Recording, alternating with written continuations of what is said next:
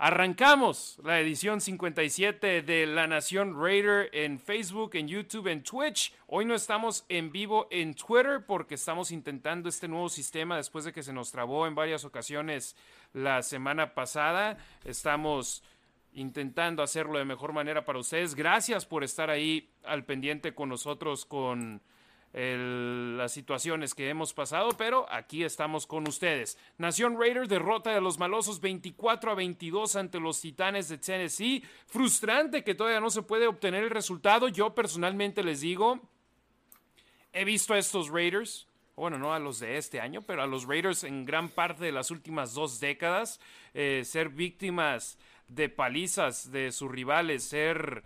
Eh, superados de una manera sencilla por sus oponentes donde ni siquiera metían las manos en los partidos para poder competir.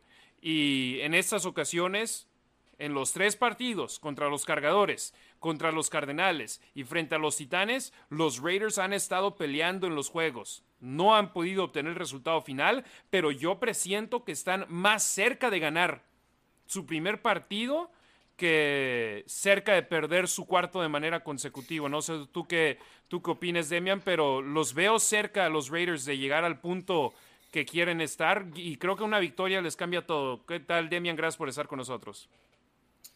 ¿Qué tal, Harry? Buenas noches a todos. Gracias por invitarme otra vez. Decía que desafortunadamente ayer ni tú ni yo podíamos reunirnos, pero ya vamos a estar aquí todos los martes a partir de la siguiente semana. Sí, Harry, yo creo que están cerca, pero me preocupa, no sé, no sé qué es lo que está pasando. Siempre he dicho que hay algunas jugadas que la paridad en la liga es mínima. Es, el, peor equipo está mucho más cerca del mejor equipo de lo que la gente cree. Son dos o tres jugadas que te cambian. Ahorita el peor equipo en números, o bueno, entre ganados y perdidos es Raiders. Es el único equipo que lleva tres perdidos. Pero creo que no necesariamente son el peor equipo pero esas jugadas tienen que, tienen que caer del lado de Raiders. La, la pelota tiene que votar para el lado de Raiders y no sé por qué no está, no está votando de nuestro lado. No todo es suerte. Y me dice mucho la conferencia de prensa de Carr al final del partido. Y al parecer ayer hubo una reunión a puerta cerrada eh, de solo jugadores en las que Derek Carr y Max Crosby hablaron con el equipo no se ha dicho nada más de eso, no sé tú que sepas, no sé si es cierto o solo un rumor. Sí, todo apunta a que es verdad que tuvieron esa, esa reunión los jugadores y obviamente están, y lo dijo el propio Devante Adams después del partido, están frustrados, están enojados de no poder conseguir esa primera victoria, pero a final de cuentas quieren que así estén los jugadores, no quieren que estén contentos después de arrancar con marca de cero ganados, tres perdidos y quieren que ese enojo y esa frustración lo tomen como algo positivo para decir queremos ganar ese primer partido, queremos demostrar que somos mejores que nuestro récord de cero ganados, tres perdidos y poder continuar hacia adelante. Hablemos del partido primero contra los Titanes de Tennessee, eh, porque yo leía raza diciendo culpa de Derek Carr todo ese juego eh, la defensa blanqueó a los titanes en la segunda mitad y no se pudo remontar. Y yo decía, ¿no vieron la primera mitad del juego? Porque los titanes en las primeras tres series ofensivas que tuvieron, en cada una de ellas anotaron touchdowns. Entonces, eh, no y, y, la ofensiva de los Titanes no había tenido un gran arranque de temporada. Es más, este fue el primer partido donde se vieron bien en la campaña 2022 y la defensa tiene que jugar un partido completo, al igual que la ofensiva, pero para los que creen que por tener una gran segunda mitad eso cubre lo hecho en la primera mitad, no es cierto. De acuerdo, y no solo los Titanes, también con los Cardinals que no habían hecho nada, con Raiders no hicieron nada la primera mitad y la segunda mitad Raiders no los pudo parar. Y aquí hemos dicho, es trabajo de equipo, es tanto culpa de Derek Carr, de McDaniels, de Patrick, de Crosby, de todos los que están en el campo es responsabilidad de ellos. Efectivamente, y hasta yéndonos después de esa gran serie ofensiva de los Titanes de Tennessee para arrancar el partido donde anotaron un touchdown con pase a Jeff Swain, Los Raiders después respondieron metiéndose a la zona roja, pero se conformaron con un gol de campo de 21 yardas y es algo ya que se está convirtiendo de nueva cuenta tónica con los Raiders. Mover las cadenas, meterse a territorio enemigo, meterse a la zona roja y tener que conformarse con goles de campo. Aquí los Raiders tuvieron Primera y 10 desde la 11 de Tennessee, acarreo de 2 yardas de Jacobs. Segunda y 8, Derek Carr, Darren Waller, pase de 6 yardas hasta la 3 de Tennessee. Y en tercera y 2, pase incompleto de Derek Carr, Devante Adams. Así que tuvieron que intentar un gol de campo con el Boide en la yarda número 3 de los Titanes de Tennessee. Desde ahí, esa fue la jugada donde hubo mala comunicación entre bueno, no mala comunicación, que había dos receptores en la misma zona. ¿Fue el pase que Darren Waller soltó en la zona de anotación? Sí, ¿no? Sí, sí fue ese que Adams se le veía levantando Adams estaba fuera. Ajá, está enojado y yo decía, compadre, tenía los dos pies fuera del campo. No hubiese sí. la recepción. Sí. Entonces, porque un jugador si está pisando fuera del campo tiene que restablecer primero el estar dentro de la zona legal para poder tocar el ovoide. Entonces, de todas maneras, si Adams hubiera tocado el balón, no hubiese sido anotación y los Raiders hubieran tenido que conformarse con un gol de campo. Y aquí hablamos del primer drop de Waller, ¿no? Efectivamente, Darren Waller que tuvo un partido para el olvido la mañana del domingo acá en Las Vegas, la tarde del domingo en México y en Nashville. Y es algo que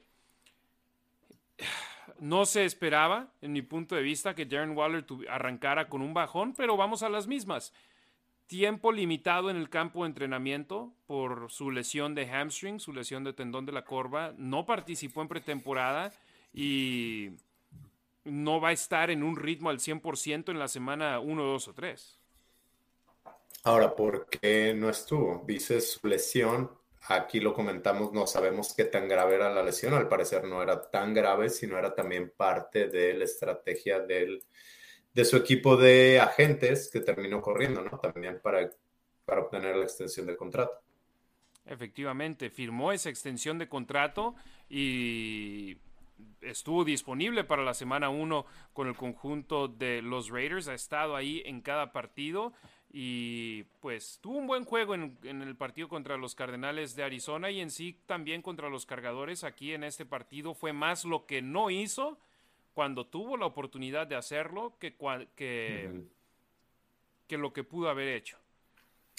Y ojo, contra cargadores también soltó un pase en la primera serie ofensiva de Raiders en la zona de anotación, un pase malo de Carr que se quedó atrasado, pero también le pegó en las manos. Sí, lo que iba a decir, ese sí fue, yo ese se lo apuntaba más a Derek Carr, que fue un pase atrasado, que a Darren Waller, pero eres profesional, eres jugador de la NFL y cuando estás en ese nivel, lo que quieres es, pues, si te toca el, balón en las manos, acorrálalo, es tuyo. Pero viendo Raiders, ¿cuántas veces no le pasa eso al equipo contrario y agarran el balón? La semana pasada un pase de, de Kyler Murray a ¿quién era? creo que Brown, en la esquina, que lo marcaron primero como touchdown y luego marcaron que quedó en la 2. El defensivo de Raiders estaba pegado a él, el safety también llegó, la cobertura fue perfecta y se terminó quedando con la pelota. Efectivamente, y hemos estado hablando de situaciones complicadas con Hunter Renfro sobre el final del partido contra los Cardenales de Arizona, dos balones sueltos en las últimas tres jugadas. Darren Waller, que ha sido súper confiable con los malosos por tres años y medio que ha estado con los Raiders, ha, sido un elemento que le ha ayudado mucho a los malosos. Lamentablemente, en este inicio de temporada ha sido complicado para él, ha sido complicado para Hunter Renfro, pero para fortuna de los Raiders, en esos momentos la carga no está al 100% sobre ellos, como lo estuvo en gran parte en el 2020 y en el 2021.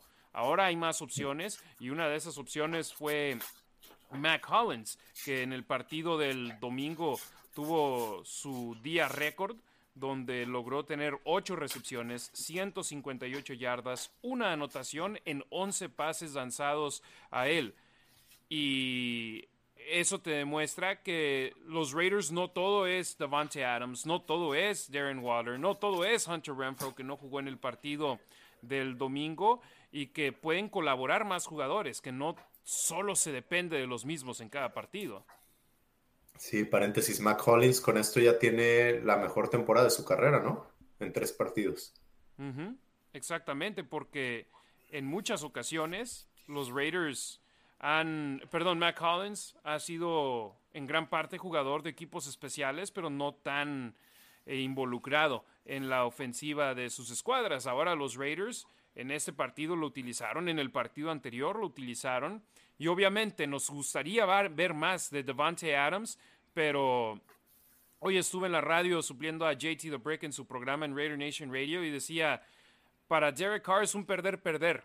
Le lanza 17 pases a Devante Adams en la semana 1 y todo el mundo dice, le lanzó el balón demasiadas veces. Le lanza el balón 17 veces entre los juegos de la semana 2 y 3 y dice, no le lanzó el balón las suficientes ocasiones. Eh, y lo estás juntando y, sí puedo ver cómo la gente, o, no, no estemos de acuerdo con que solo haya tenido 17, digo 7, 7 targets en la semana 2, pero en la semana 3 fueron 10. Esta semana fueron 10, entonces, pues no sé. Efectivamente. Creo que no son tan poquitos. Esta semana tuvo 5 recepciones, 36 yardas, una anotación y precisamente esa anotación fue la primera de los Raiders en el partido y con ello ha conseguido touchdowns en cada uno de sus primeros tres juegos con el conjunto negro y plata, cobertura doble. Y en un momento de apremio para los Raiders, iban perdiendo por 11 puntos, 14 a 3 en el segundo cuarto. Y Devante Adams es lo que dice, ya está acostumbrado a jugar contra doble cobertura.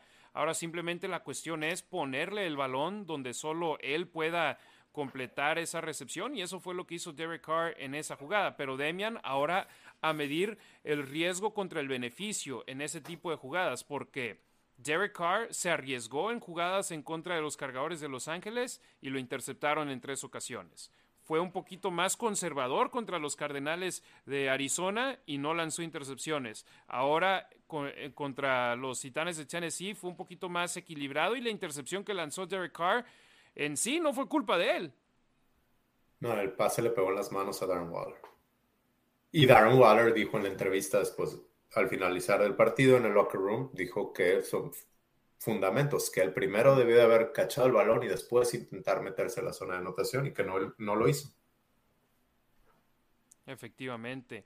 Entonces, esos Raiders en la primera mitad, intermitentes, no demostraron la constancia requerida, porque los Titanes lo mencionamos, tres series ofensivas de manera consecutiva, tres series anotadoras de a touchdown para ponerse arriba 21 eh, a 10 en el encuentro en contra de los Raiders. ¿Y qué hacen los malosos en sus últimas dos series ofensivas de la primera mitad?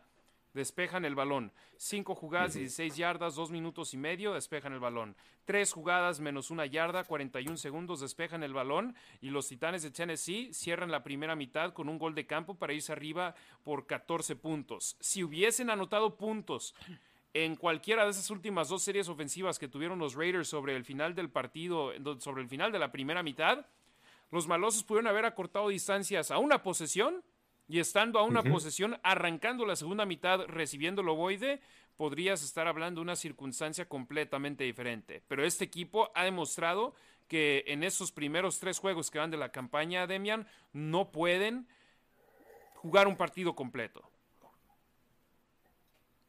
solo dos cuartos ponen, ponen juntos, ¿no? Eh, Vinny Bonsignor estaba hablando, les preguntaba, creo que a McDaniels, le dijo los números, los puntos anotados en los últimos dos cuartos de los Chargers, en los primeros dos cuartos contra Cardinals y en los últimos dos cuartos contra Tennessee.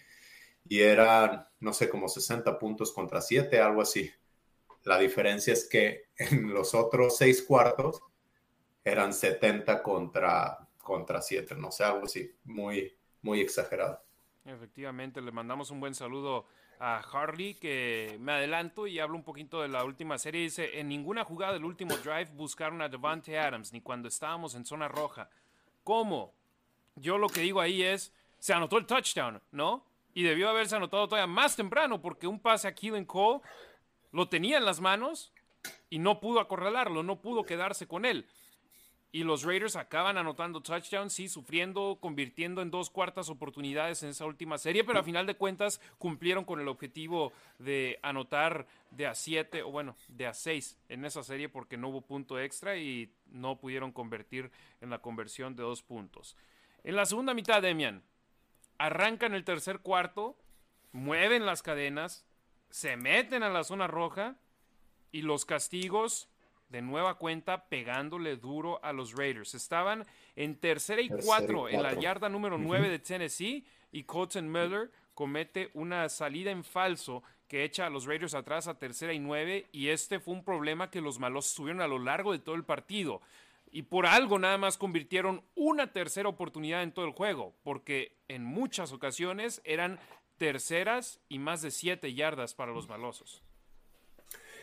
En muchas en Ah, no sé, por aquí tengo el dato. Eh, pero ojo, la gente dice que la línea ofensiva jugó bien. No todos son capturas. La línea ofensiva creo que no se ve tan mal como quizás le esperábamos. Pero aquí están. Es ese castigo. Ahorita vamos a hablar de otro castigo. Ah, en la siguiente serie ofensiva hubo varios castigos que detuvieron los drives. Efectivamente. Adelante, Demian. No, y eso sin contar las presiones, las presiones que, permitieron, ¿no? Alex Bars no jugó muy bien. Eh, si quieren seguir a una cuenta, si quieren, si quieren ver estadísticas, no solo lean las de PFF, eh, les explico rápido cómo funciona PFF. Son, son, es gente buscando meterse a la industria de deportes y pueden ser muchachos que están en, o, señoritas que están en la universidad o en high school y les pagan 12, 13 dólares la hora, tienen que ver dos, tres juegos y no necesariamente están poniendo la atención que quisiéramos que pusieran. En cambio, los de Tape Don't Lie, les recomiendo que sigan a Marcus y a Billy Williams y a Matt Holder. Ellos también hacen un check de cuántas presiones, cómo se vio la línea ofensiva y ellos han visto más el juego de Raiders. Entonces ellos tienen una contabilidad que para mi gusto va a ser más certera que la que una persona que no tiene piel en el juego, no, no le interesa tanto el partido, te puede dar. Sí, y obviamente los de Tape Don't Lie, ellos están enfocados en los Raiders, entonces vas a ver a gente que están especializados en el equipo. Y nosotros, ¿qué es lo que recomendamos a nuestra raza, Demian? Sigan a los beat writers que están todos los días cubriendo a los Raiders. Estamos hablando de un Tashawn Reed, de un Vinny Van Señor, de un Vic Tafer, que yo ahí los veo en las instalaciones cada vez que voy y que este es para eso les pagan. Eh, así se, gana la, así se gana la vida, cubriendo a los Raiders. Hay otros que lo hacen de manera diferente, donde cubren a toda la NFL o partidos específicos, así como, como tú lo mencionas. Arrancan entonces ese segundo cuarto con esa serie ofensiva de zona roja, una de seis ofensivas de zona roja que tuvieron en el partido, y de esas seis, solamente dos terminaron en touchdowns de los Raiders. Y lo mencionaba yo en la radio, ya sea en la cual la, serie donde el pase de Derek Carr fue interceptado al no poder conseguir la recepción de Aaron Waller o la serie ofensiva donde no anotaron puntos después de una pérdida de balón si hubiesen conseguido un gol de campo. Cualquiera de esas dos circunstancias y los Raiders ganan el partido. Y no sucede. Los malosos Paréntesis. no capitalizan. Ah. Paréntesis, si estás contando seis de zona roja, no estás contando la siguiente serie ofensiva de los Titans que termina en intercepción y Raiders empieza en la yarda 31, si no me equivoco, de los Titanes. Exacto. Y, y, volvemos a lo que estamos hablando de la línea ofensiva. Un pase largo a Darren Waller que los deja en la yarda número 2, pero hay un holding de Jermaine Illuminor y los manda 10 yardas para atrás, entonces están en la yarda 41. Entonces ya es primera y 20 y de ahí no pudieron concretar nada la tercera oportunidad creo que Raiders debió de haber buscado un poquito más yardas, pero estaban ya en zona de gol de campo. No es zona roja, pero esos tres puntos eran automáticos. Es más, si se hincan tres jugadas, ahí Daniel Carson puede meter tres puntos. Efectivamente. Y Demian, ahora que mencionas, y también estaba leyendo a Charlie Martínez sobre Lynn Swan, que decía, si el balón te pega en las manos, necesitas quedarte con él No hablamos en la primera mitad de una jugada en tercera oportunidad donde Derek Carr le lanza el balón a Darren Waller y, lo, mm. y ambos son, tienen razón de que el balón iba un poquito largo por parte de Derek Carr, pero le pega en las manos, en la mano más bien a, a Darren Waller.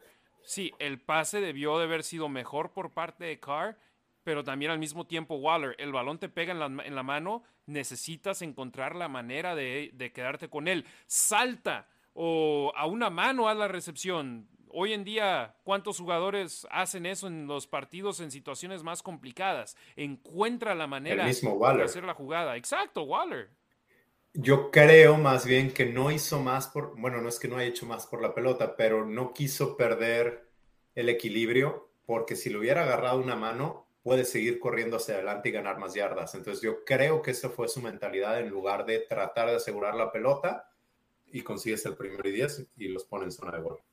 Sí, y, eso, los Raiders en estos momentos simplemente haz la jugada que continúe con tu ofensiva sobre el emparrillado o haz la jugada que saque a tu defensa del campo. No busques hacer de más. Y sí, la responsabilidad de un receptor de una ala cerrada es anotar touchdowns, pero simplemente busca lo que sea más factible hacer como equipo y le está fallando a los malosos en estos momentos, en ocasiones el sentido común. Anotan el gol de campo los Raiders.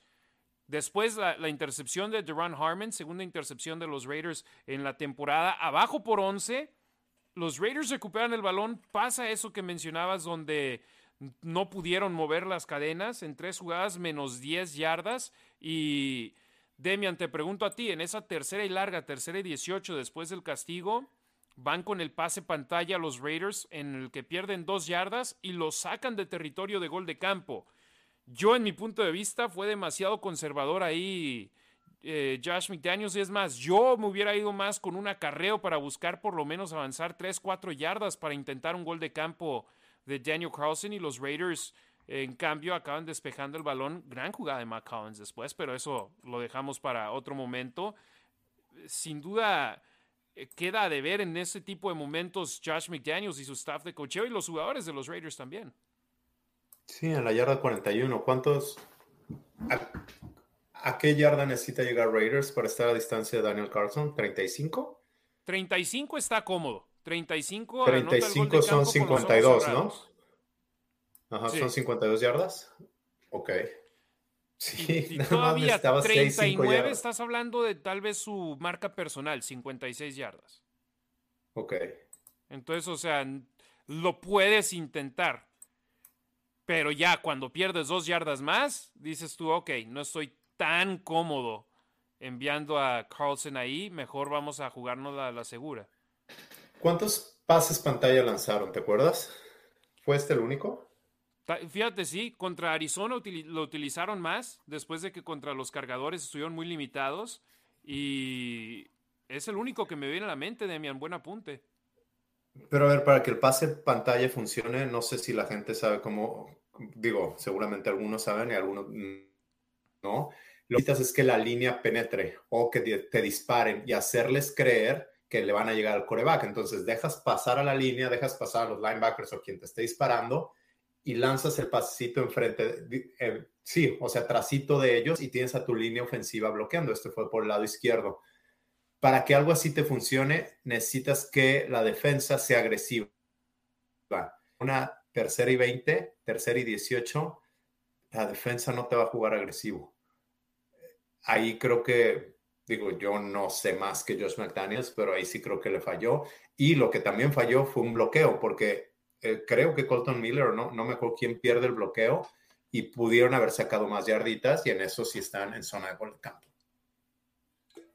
Efectivamente, y el despejar el balón, eso significaba, ok, si lo vas a despejar de una distancia tan corta, encajona al rival dentro de la yarda 20, preferiblemente dentro de la yarda número 10, y Matt Collins qué jugadón se aventó el capitán de equipos especiales de los Raiders en primera instancia, evitando que el balón eh, saliera, entrara más bien a las diagonales, pero también eh, el no permitirle al jugador rival que tocara el balón y saliera con él.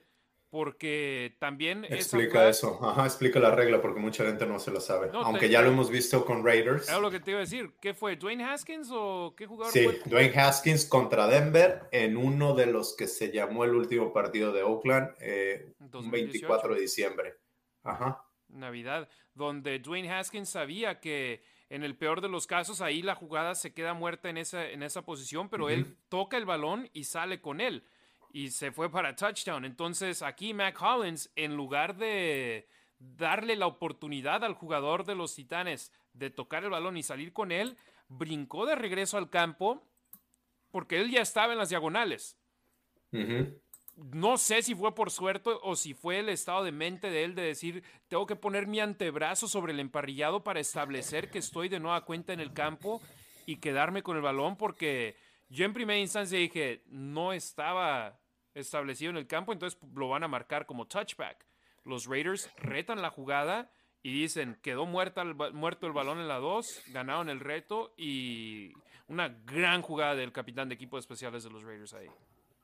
Excelente jugada de Mac Hollins y también de los árbitros. ¿eh? Yo, creí que, yo creí que iban a marcar touchback porque creí que no se había establecido. En la repetición yo estaba viendo las piernas de Mac Hollins que llegan casi al mismo tiempo que el resto de su cuerpo, pero creí que había tocado el balón antes de... Bueno, de hecho sí, tocó el balón antes de que sus piernas tocaran el piso, entonces no se restablece, pero como dice, su antebrazo lo tocó. Y bien ahí de los árbitros que en en la jugada, digo, en esa serie, en la primera, en la primera jugada, vi la repetición. Yo creo que no era holding de Lumanor, pero bueno, pues ya que. Sí, lo acaban marcando el árbitro y lo que marcan es lo que acaba dándose sobre el emparrillado para los, los equipos. Entonces, ¿qué es lo que hacen los Raiders en esta serie ofensiva después de haber despejado el loboide?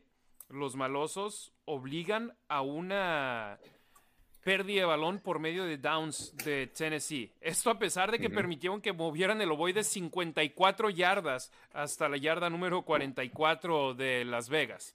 Eh, yo decía, perfecto, están en la 2 de su campo, vamos a buscar la manera de detenerlos. Pues en primera oportunidad... ¿Mandé? Dale, dale, me adelanté a tercera y nueve. No, primera y diez en la yarda dos de Tennessee, acarreó de una yarda de Henry. Segunda y nueve desde la yarda número tres de Tennessee, pase incompleto a Robert Woods. Tercera y nueve desde la tres, estamos perfecto. Aquí los paramos. Los Raiders, siendo Raiders. Exacto. van a despejar el balón y vamos a obtener el balón en una posición favorable. No, pase a Hilliard que avanza el balón 30 yardas hasta la yarda número 33 de Tennessee. Y es así, ok. Van a, van a perder el juego aquí. Nosotros como Raiders que hemos seguido al equipo por muchos años, es decir, como dices, los Raiders siendo Raiders. No se les quita la costumbre. Pero para fortuna de los malosos, estuvieron con jugadas en la yarda, fíjate, tercera y una en la yarda 41 de Las Vegas. Detuvieron el acarreo de Derrick Henry para menos tres yardas, tacleada para pérdida de yardaje con Max Crosby y Chandler Jones combinándose para ella. Y en cuarta y cuatro desde la 44 de Las Vegas, no sé tú, Demian, pero yo me sorprendí que se la jugaron. Sí, sí, yo también. Mucho, ¿no? Sí. Cuatro yardas. Hombre, y en esa posición y ganando por 11, haces lo que hicieron los Raiders en esa serie anterior. Despejas el balón que la ofensiva de Raiders no ha carburado como quisiéramos, pero siendo el equipo contrario, tienes a un coreback bueno, decente, del otro lado, con Devante Adams, Aaron Waller, Mac Hollins, que estaba teniendo un buen juego hasta ese momento. Si no, no necesariamente me lo hubiera jugado, mejor los hubiera encajonado y acábense el tiempo, ¿no?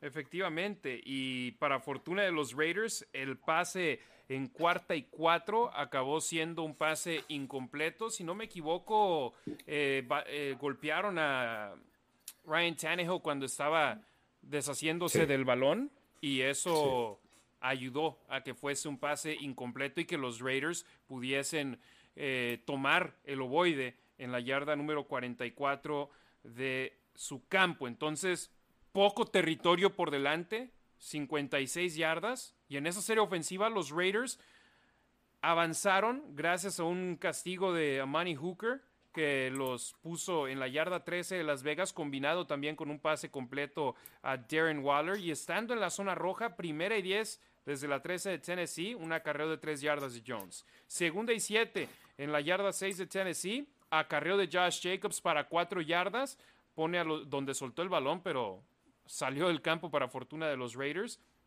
Y después, tercera y 3 desde la yarda 6 de Tennessee, Cristian, Cristian, perdón, Demian, jugadas consecutivas en territorio enemigo, en la zona roja rival, te vas por tierra y en tercera oportunidad, cuando estás tercera y corta, ¿te vas por aire? Y sobre todo con la este. oportunidad de mover las cadenas. No sé, ¿qué te digo? Yo entiendo tu pregunta. Yo sí creo que los juegos se deben de ganar en la línea de golpeo. Y mm, me acuerdo la semana pasada, esta semana, si Raiders está en zona de gol, no en la yarda 10, pero tienes 3, 4 oportunidades dentro de las 5, tienes que mover la pelota por tierra y si no, no tienes, este, no tienes derecho a estar ahí. Pero eso soy yo. Ahora, lo que he visto en la NFL en los últimos 4 o 5 años, en tercera oportunidad, se está lanzando muchísimo. Tercer y dos ya es largo. Eso es lo que he estado viendo.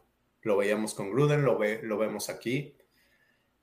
No sé, no sé qué decirte. Ahora se acorta el campo, no se pueden, no se pueden desarrollar las rutas. Eh, ¿Por qué? Porque la zona es reducida. Pues no sé, no sé por qué la elección así de jugadas. Eh, Josh Jacobs estuvo corriendo y lo voy a decir ahorita, ¿eh? de una vez, 5.1 yardas, creo, este partido por acarreo. Tienen seis corredores los, los Raiders. Es el único equipo que tiene cinco corredores y un fullback. Corrígeme si estoy equivocado. Y son el equipo que menos corre. Están lanzando la pelota en 73% de las jugadas, creo yo. Yep.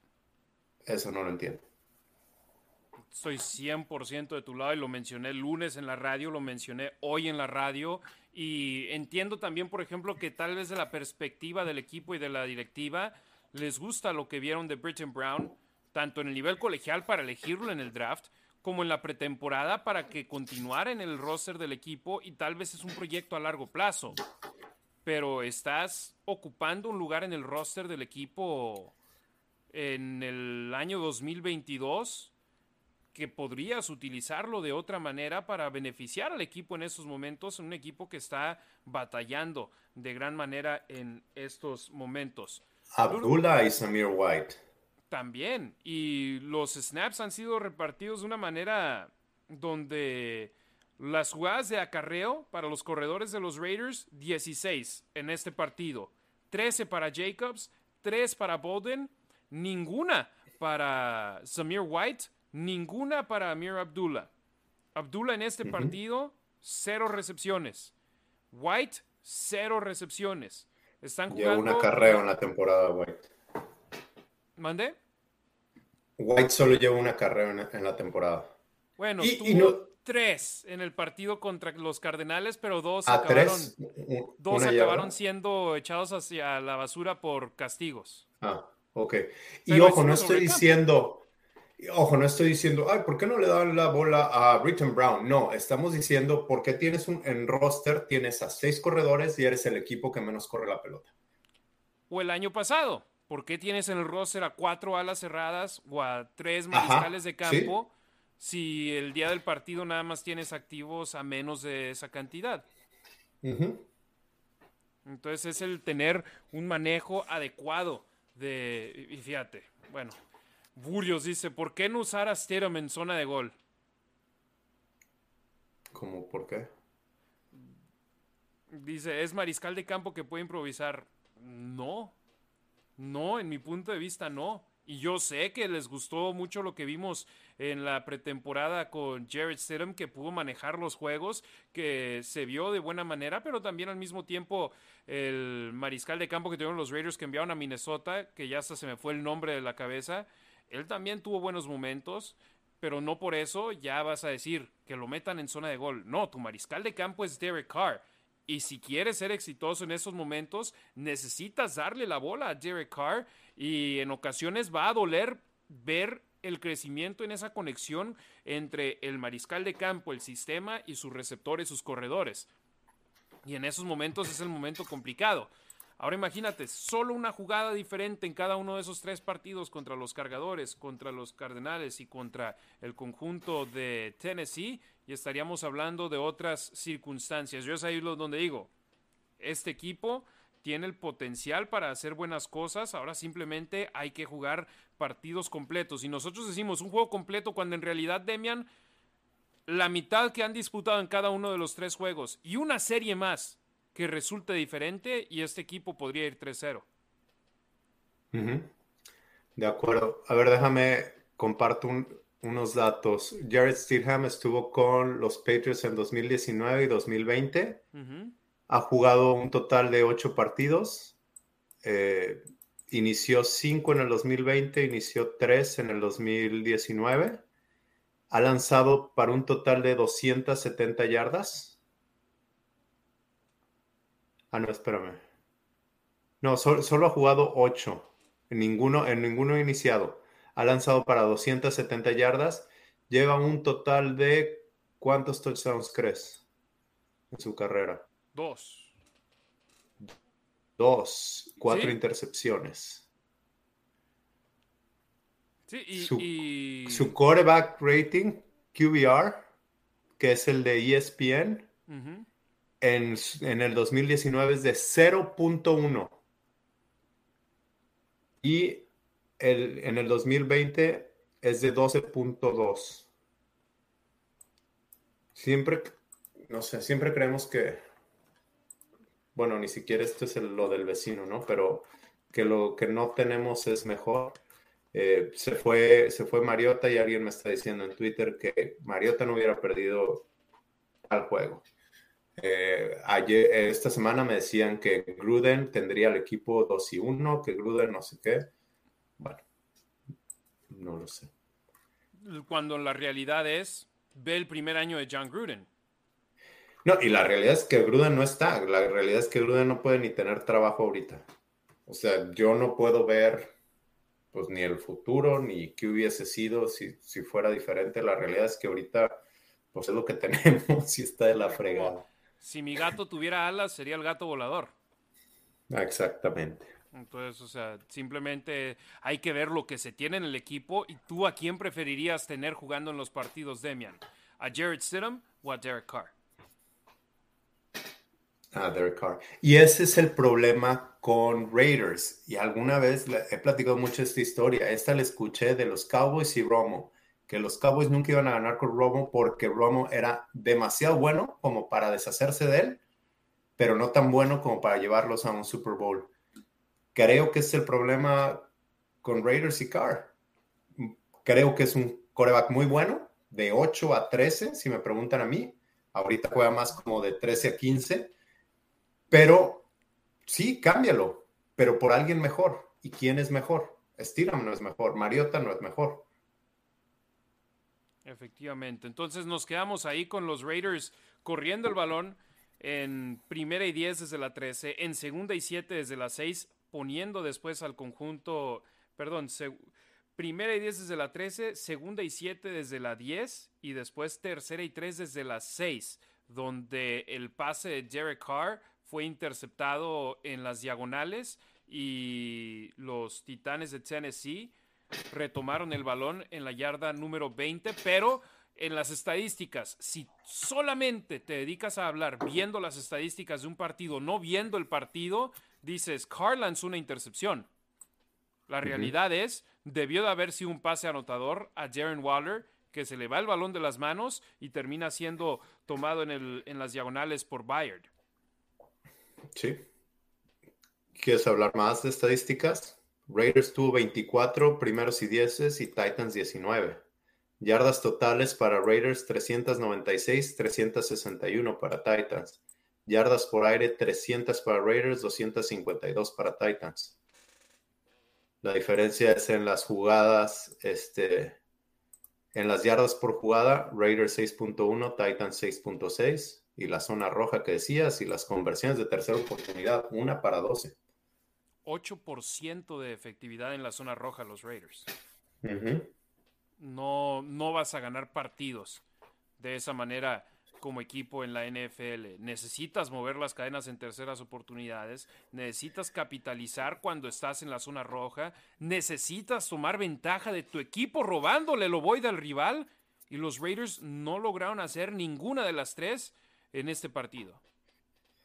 Y repito, yo ese de zona roja cuento 2 de 7 y no 2 de 6, porque la intercepción los dejó en la 30.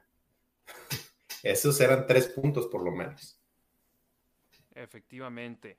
Y para fortuna de los Raiders, después de esa intercepción, los Titanes de Tennessee despejaron el balón. Los Raiders tomaron el ovoide de nueva cuenta en la yarda 20 de su campo con 6 minutos restantes.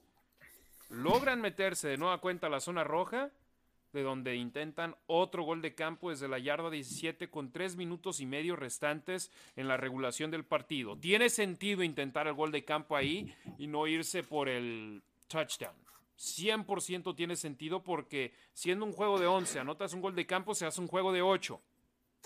Se hace un juego de una posesión y de esa manera le das la oportunidad a tu defensa de detener a tu rival y si los detienes y te regresan el balón, tienes la oportunidad de ir a empatar el juego y ahí ya te la juegas por ir por el touchdown y la conversión de dos puntos. Sí, detuvieron, detuvieron el reloj con ese gol de campo, porque si siguen tratando de avanzar y no avanzan, se acaban el reloj y ya nada más te quedan segundos para intentar el gol de campo. Ahí sí pudieron parar y le dieron la bola a Raiders para tener el touchdown. Efectivamente, y los Raiders defensivamente estuvieron inspirados en la segunda mitad, pero yo te pregunto a ti, Demian Reyes, ¿fue más lo que la defensa de los Raiders no permitió que hiciera la ofensiva de los Titanes de Tennessee? ¿O fue lo que la ofensiva de los Titanes de Tennessee dejó de hacer diferente en la primera mitad, donde sorprendieron con más jugadas de ataque aéreo, con esos pases pantalla a Derek Henry, con jugadas donde Henry era la válvula de escape y se iban con él ahí a los pases cortos y después Henry avanzaba con él. Y en la segunda mitad fueron más monótonos, simplemente parecía queriendo quitarle tiempo al reloj, que a final de cuentas les acabó funcionando porque ganaron el partido. Sí, yo creo que fue una combinación de ambas. Yo creo que la defensiva jugó mejor, ajustaron, dispararon más, le llegaron más a Tannehill pudieron detener a Henry y no permitieron esos, esos pases pantallas o esos pases escape a Derrick Henry. También, pues conocemos a Todd Downing, que salió inspirado en la primera mitad, que es el coordinador ofensivo de los Titans, que fue coordinador ofensivo de Raiders en 2017. Él fue el que se quedó en lugar de Bill Musgrave y tenía un buen plan de juego. De hecho, en sus tres partidos, Titans ha anotado en su primera posesión. Eso es, le llaman el script. Eh, los coaches salen con 12, 15 jugadas eh, para iniciar el partido y son las que mandan al principio del partido y luego ya empiezan a ajustar. Titans ha anotado en sus primeras tres posesiones. Después, al iniciar el partido, después de anotar, en sus primeros dos partidos es cuando ya no habían hecho nada. Raiders sí les permitió otros dos touchdowns. Así es. Entonces, la defensa de los Raiders de la que estábamos hablando, tres y fuera. Y lo mejor es que llegó una jugada, por ejemplo, en primera y diez, solo una yarda de avance por parte de Derrick Henry. En segunda y nueve, Max Crosby captura a Ryan Tannehill y los hace echar hacia atrás hasta la yarda número 14 en tercera y 21, dejando a los Raiders en excelente posición para no regarla, para poder detener al conjunto de los Titanes que avanzaron 10 yardas, me parece, en tercera y 21. Y ahí los Raiders quemaron un par de tiempos fuera, recuperaron el balón con dos minutos y medio restantes en el, en el partido. Y se ponían en posición, Demian, de poder ir adelante y de poder buscar empatar el juego. Y es el tercer juego consecutivo de tres que han perdido donde contra los cargadores y contra los cardenales tuvieron el balón sobre el final del juego para ganarlo Aquí tuvieron el balón sobre el final del partido para empatarlo, demostrándote que este equipo no está siendo arrollado por sus rivales. Sí, este. Oye, también no habla. Poco escuché hablar que la ofensiva de Raiders movió muy bien la pelota en el último touchdown con un minuto 43. Estoy de acuerdo, creo que, ¿quién era? Eh, Harley, el que decía que no buscaron a Devante Adams. Sí, yo creo que lo, lo debían de haber buscado. Me parecieron algunas jugadas algo apresuradas de Carr. Tanto así que nadie habla de esto, pero le hubieran dado la pelota a los Texans con 1.14 por jugar. Suficiente tiempo para buscar un gol de campo y terminar el partido. No, y de Aún hecho, si hubiesen empatado. creo que era Harley el que había dicho que no le habían lanzado ningún pase a Devante Adams en la última serie, pero él dijo en la zona roja. Entonces, ahí le doy crédito, cierto, él dijo en la zona roja, pero sí después de prácticamente no buscarlo en el resto de la segunda mitad, sí lo buscaron en esta serie ofensiva, pero temprano, en, el, en segunda y diez desde la 32 de Las Vegas, le lanzaron el pase incompleto profundo por el centro a Devante Adams, pero Demian, sí, movieron el balón, pero por ejemplo, ves, los Raiders tuvieron cuarta y 10 en la 32 de su campo. Y fíjate, otro castigo. Demora de juego, los echa atrás 5 yardas. Cuarta y 15. Y en cuarta y 15, Derek Carr encuentra a Mac Hollins para un pase de Hollins. 48 yardas hasta la 25 de Tennessee para mover las cadenas. Pero qué necesidad de tener que dar hasta cuarta y 15 para poder mover el balón así, pero se dio y se siguió vivo. Sí. Ahora, digo, aquí no es que tratemos de ser positivos, sino somos fans, ¿no? A final de cuentas somos positivos. El juego que dio McCollins, quiero creer que va a hacer que las defensas le pongan más atención a él y entonces va a abrir mucho más el campo para Waller, Renfro y sobre todo Adams. Efectivamente. Y los Raiders, esa no fue la única cuarta oportunidad que se enfrentaron en esa serie. De hecho, las tres cuartas oportunidades que tuvieron en este partido, todas fueron en la última serie ofensiva de este juego. En cuarta y diez desde la 14 de Tennessee. Fíjate, esa es parte de la frustración también. Los Raiders están en la 14 de Tennessee con un minuto 49 restantes. Pase incompleto de Carr a Adams. Segunda. Ah, bueno, ahí está Harley. Sí, lo, le lanzaron un pase en la zona roja a Mm, Devante. Adams en la última serie. Eh, Carr incompleto a Adams. Segunda y 10, Carr incompleto a Adams de nueva cuenta, consecutivos. Tercera y 10, Carr incompleto a Cole, pero otro de esos pases donde es más la responsabilidad del receptor abierto que la del mariscal de campo porque el pase del quarterback fue uno bueno. ¿Ese fue el que se le cayó? ¿O es el que quedó en medio de Cole y Hollins? No, ese Hay fue uno el que se cayó en medio. Es- Estaba abierto sobre el plano, sobre el marca, la entrada de la zona de anotación y Sí. no sé si fue falta de atención o falta de snaps o qué, pero a, a mi compadre Ah. Keelan se le fue el balón. También lo jalaron, ¿no? ¿No hubo contacto? Yo no lo vi, sinceramente. Y ahorita, No me acuerdo. seguramente poniendo aquí Keelan Cole en Twitter me va a salir el, la jugada porque El- sí fue de ver el- para creer que en una situación tan apremiante los Raiders no pudieron, eh, de Keelan no pudo aprovechar esa situación. Eh, y después cuarta y 10 para los Raiders desde la 14, un castigo que fue el holding de Darren Waller, fue el que los acabó salvando para poder avanzar 5 yardas, una primera oportunidad automática y poder intentar conseguir touchdown. Primera y gol desde la 9, pase incompleto. Segunda y gol desde la 9, pase incompleto. Tercera y gol desde la 9, pase incompleto. Ah, sí. Y después cuarta. Ah, bueno, ese, ese, ese fue. ese tercera y nueve. Ajá, fue, de ¿verdad? short Perdón. left to call.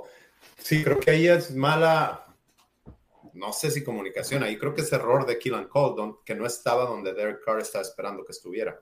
Y, al- y se está hablando de la falta de, ¿cómo te digo? No de atención, de entender el sistema y los checkdowns, que los receptores todavía no entienden el sistema y a dónde van a ir. Mac Collins en el partido anterior está medio perdido en algún checkdown, está así, ¿qué hago? No sé, no sé qué hacer. A lo mejor es, eso es lo que le pasó a Cole. Y después en cuarta y gol desde la 9, Mac Hollins salvando a los Raiders por enésima ocasión en este partido, demostrándote que, y es algo que yo mencioné aquí durante la pretemporada del campo de entrenamiento, es un receptor abierto grande, es un receptor abierto alto que los Raiders no han tenido por mucho tiempo. un receptor abierto de esa estatura y hablo de receptor abierto, no de ala cerrada. Sí, oye, y es así. Nunca vi el pañuelo, esa era interferencia de pase. El defensivo estaba, pero como koala arriba de, arriba de, de Mac Hollins. Exacto, y debió de haber sido pañuelo. Sí, nunca lo soltaron. Saludos a Snatch, que nos envió una donación de un dólar. Dice, ¿cómo ven la declaración de Carr sobre la política de entrenamiento de algunos jugadores? ¿Creen que hay una ruptura de vestidor? ¿Creen que hay una ruptura de vestidor y que hay de cierto que Carr no tiene la flexibilidad de cambiar las jugadas y que la última opción es correr que no lo dejan? Ok, vamos por partes y no, no hicieron la conversión de dos puntos los Raiders, anotaron el touchdown, no hubo pañuelo, pero a final de cuentas fue anotación. La conversión de dos puntos no fue buena. Los Raiders perdieron el partido 24 a 22. En las declaraciones post partido, Derek Carr se nota que está no está cómodo con la manera en la que el equipo ha estado entrenando y eso tal vez te demuestra que hay jugadores que no han tenido el compromiso durante las prácticas que deben de tener. Que ves a un Max, Crosby, él siempre está dedicado en cada snap. Ves a un Mac Collins, él está dedicado en cada snap. ¿Y cuáles son los dos jugadores que han brillado más entre los tres partidos de los Raiders en lo que va a la campaña? Max Crosby Mac Hollins. Y eso simplemente es el reflejo de los entrenamientos. Y te lo digo yo que estuve ahí en el campo de entrenamiento donde podíamos ver las prácticas completas. Ahora solamente estamos pudiendo ver eh, la porción temprana donde están estirando y donde tienen los periodos individuales. Pero todo lo que se ha hablado es que Crosby y Hollins siguen igual. Y deben de, de seguir así, pero Demian, ruptura de vestidor, ¿tú la ves así cuando un jugador como Derek Carr habla sobre uno, sobre sus compañeros, pero no diciendo específicamente cuáles, simplemente, digamos, eh, apuntando esa situación de que tal vez hay algunos que no lo dan el todo en las prácticas. Los de State of the Nation y también Mo Morton con Scott Bull Branson, Bull Branson tenían, dijeron algo importante. Creo que Derek Carr por lo general, el 99% de las veces dice lo correcto. Dice, es mi culpa, eh, yo tomo responsabilidad, etcétera, it's on me, it's on me, it's on me. Lo cual me parece que es lo correcto. Pero ya en tu noveno año, si no te ha funcionado, haz algo distinto. Y también si tú eres el líder en el vestidor, en los entrenamientos, creo que él es el que debería de estar señalando quién no está entrenando bien, pero no necesariamente lo tiene que hacer público. Ahora, el que lo haga público sí me dice algo de, no sé si la frustración que se está generando al no ganar, y, ya saben, el, el, ganar cura todo. Todos los pases incompletos, la intercepción de Waller, todo esto no estaríamos hablando si Raiders fuera 3-0. Diríamos, qué buen equipo que se repone de sus errores no sé, no sé si cantinflé, no sé si me di a entender, sí creo que hay algo detrás, simplemente no están contentos, ¿por qué? Porque no deberían de ir 0-3. Efectivamente, yo sinceramente no creo que haya ruptura de vestidor. Y es más, hasta el propio Davante Adams a él en sus entrevistas post partido lo ves súper frustrado. Y sobre todo él viniendo de un equipo en Green Bay donde tal vez te perdían cinco juegos a lo largo del año. Y ahora él ya perdió tres en sus primeros tres con Las Vegas, en sus primeros tres con los Raiders. Entonces entiendo esa frustración por parte de Devante Adams y él dijo, estoy frustrado y enojado cuando le preguntaron, ¿estás frustrado o enojado después de esto? Y él dice los dos. Y está bien estar frustrado y enojado en estos momentos porque debemos de, estarlo. Pero eso no dejes que te afecte en tu mentalidad, tanto en tu preparación como en el juego del, cuando está sobre el emparrillado. Oye, y a la gente que le gusta escuchar chismes, antes de que empiecen los chismes de que Adams no está contento con Carr, no los he escuchado por ahí, pero no dudo que ya haya. ¿Te acuerdas que hace unos días te mandé fue cumpleaños de la hija de Devante Adams y está la familia de Derek Carr con él para que no vayan a empezar, ¿eh? Obviamente, al estar frustrado en el campo, yo lo estaría también, pero no necesariamente eso quiere decir que hay una ruptura, no porque tú y yo tengamos un desacuerdo aquí, Harry, porque ya sea hablando de Raiders o porque no nos guste cómo trabajamos, no quiere decir que estamos peleados. Simplemente ah, son cosas que se hablan y mejoras, se hablan para, para mejorar el trabajo y, no sé, y continuar adelante, ¿no? Efectivamente, y eso es lo que se quiere, ver, ver al equipo haciendo una buena labor sobre el emparrillado y eso es para lo que todos están jalando. Todos quieren ir hacia adelante y hacer esa labor de poder estar en una manera gloriosa, una manera victoriosa después de un partido donde, insisto, yo creo, los Raiders ganando su primer juego, se va a destapar todo de una manera positiva.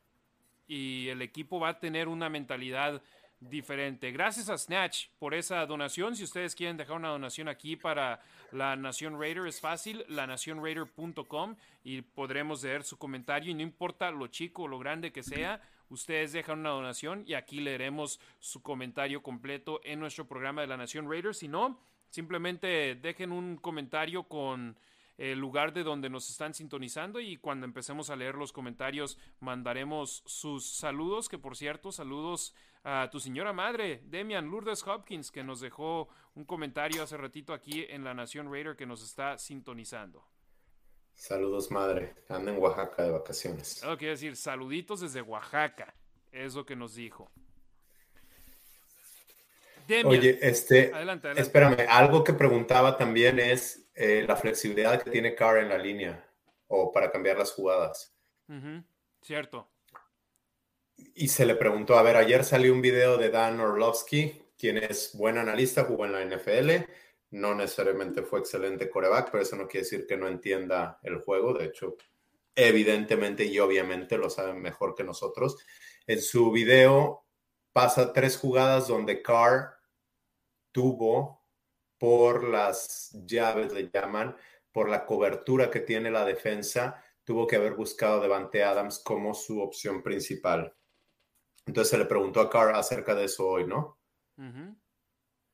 Y este dijo que él va a lanzar la pelota a donde su coach le diga que la lance. Eh, tienes un nuevo jefe en tu trabajo y él es el que va a decidir si vas a seguir con tu chamba o no. ¿Vas a llevar la contraria tres semanas después de haber arrancado el trabajo? Espérame, también quién es este jefe? Sí, falló en Denver como head coach, pero tiene seis, seis anillos de Super Bowl. Seis más que tú y, yo combinados.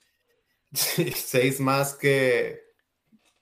tres más que Raiders. Estos son falsos. Sí, tres más que todas Tres más que Raiders, ¿no?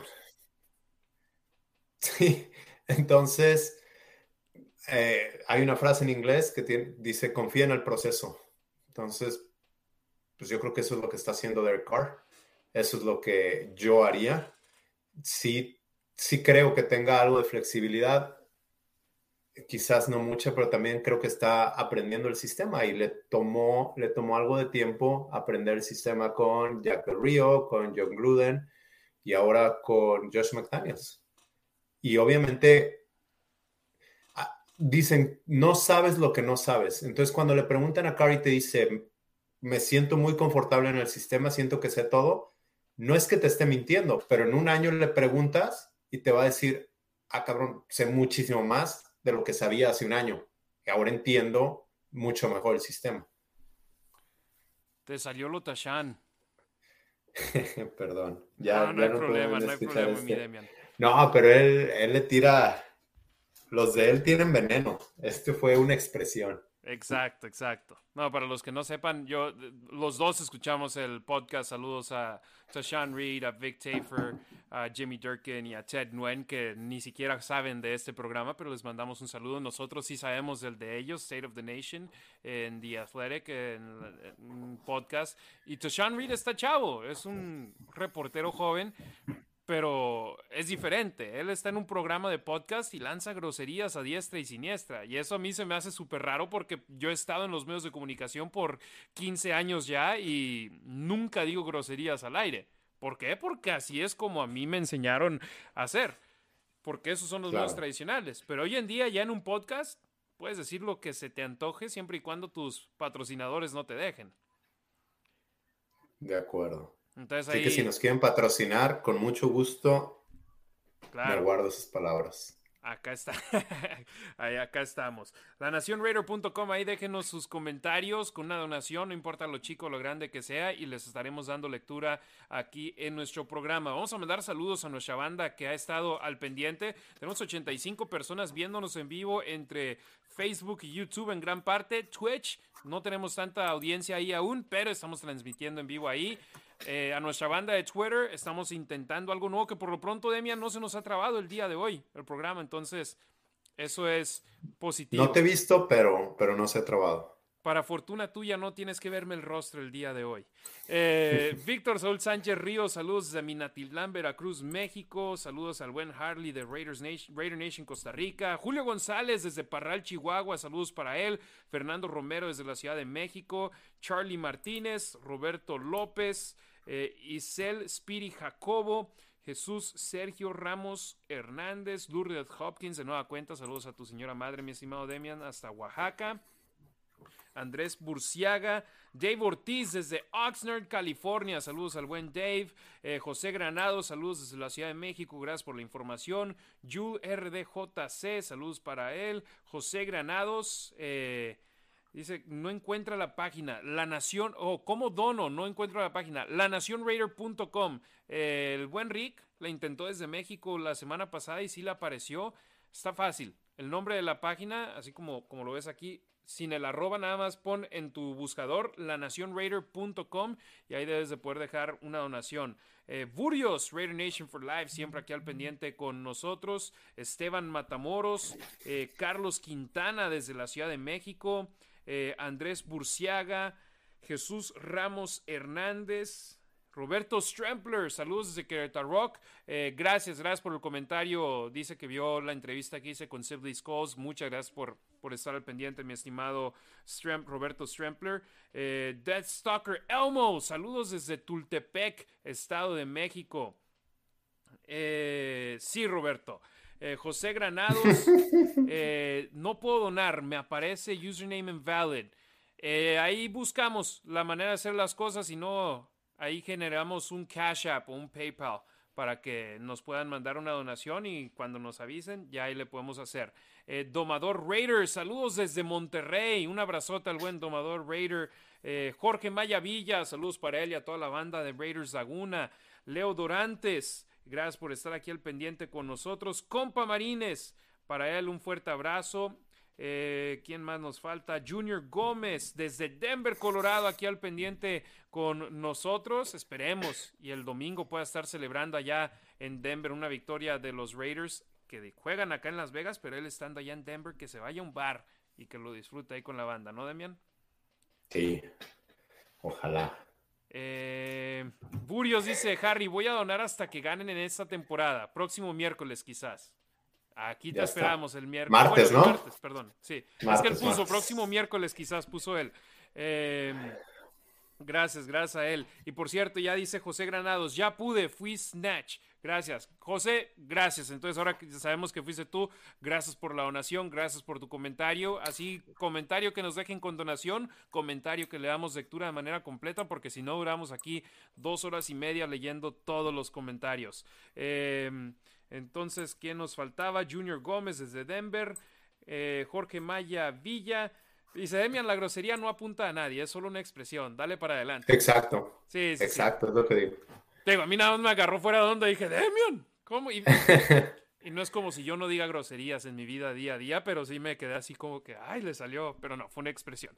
100% haya acertado el comentario del buen Jorge Maya. Raúl Trejo Carranza, saludos desde Chihuahua. Eric Torres, saludos desde Querétaro. Héctor Enrique Reynoso Rodríguez, saludos desde Guadalajara. Y ojo, voy a leer ese porque dice: Mañana viajo a Las Vegas para ver el juego del domingo. Co Raiders. Héctor, Espero te la pases de maravilla. Yo voy a estar en el tailgate del lote J, del Lot J, donde se está poniendo muy bien. Visita ya la banda del Raider Nation Wrecking Crew. pasa ahí con Gabo y con Brenda, que son excelentes anfitriones. El Black Hole ya también tiene su tailgate en otra parte de la J, pero estuvo Demian el tailgate de la, de la semana 1 contra, perdón, semana 2 contra Arizona estuvo espectacular, hermano. ¿Ya está agarrando forma? Agarró buena forma en ese partido y espero que sea simplemente la continuación. Y fíjate, bueno, voy a poner una pequeña pausa a los saludos para hablar aquí entre tú y yo. Había gente preguntándome, ¿tú a qué crees que se debe? Y me, decían, ¿crees que tal vez sea que ahora ya no hay ese, esa restricción de que tienes que estar vacunado para venir? Y yo literalmente no lo había pensado así, pero puede ser, ¿eh? Es una de las variables, ¿no? Sí, exacto. Y también que... Que, la gente está más cómoda en hacer cosas en público este año. También. Sí, porque habemos varios vacunados que nos sentimos más cómodos. Yo he estado viendo fotos de hace un año y, este, y sí me parece, no sé cuál sea la palabra, no, pues no ridículo, pero sí se ve chistoso cómo andábamos con las mascarillas para todos lados y ahorita ya no, como si eso hubiera quedado en el pasado, no sé. Y yo le mando un saludo a mi madre en Torreón, que ella, ella sigue con su mascarilla y poniéndosela a mi papá también. Y recuerdo tú una En México mucho. Ajá, pero en Coahuila creo que apenas acaban de levantar el mandato de que necesitas traer mascarilla en todos lados y ahora simplemente es cuando estás en un hospital o en una enfermería o lugares así donde se prefiere tener porque hay gente enferma. Pero ya ahora, un partido, fíjate, yo firmé documentos de la NFL para poder ir al estadio el año pasado y decir que estaba vacunado, decir que tenía el refuerzo.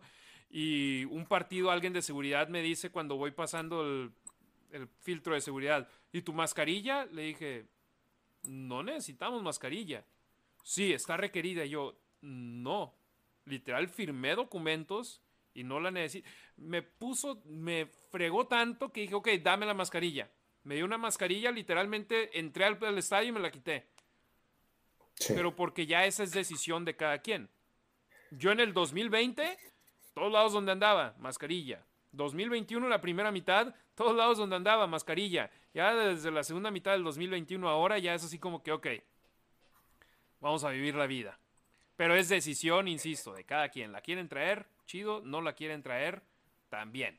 Igualmente, pero en mi punto de vista, eso y que tal vez los boletos no están tan caros como el año pasado, que fue el primer año de los Raiders con el estadio abierto al público. Siguen estando caros, no tan caros. Sigue siendo el boleto más caro, ¿no? En, la liga. En promedio. Mm. Pero Ajá, en promedio, no por juego. Ahí nivelas el más caro con el más barato y te sale el precio promedio. Eh, Raúl Trejo Carranza desde Chihuahua. Ok, Héctor, avísame si sí vienes. Ahí voy a estar en el Lodge y nos podemos saludar. Salvador Ibarra, mándenme un saludo. Salvador Ibarra de la Ciudad de México. Salvador, saludos, hermano. Saludos, Salvador. Eh, Rulo 200725 en YouTube. Saludos a Tlanepantla. Saludos para toda la banda por allá. Pablo Torres, saludos desde Torreón, Coahuila. Hashtag Raiders Laguna.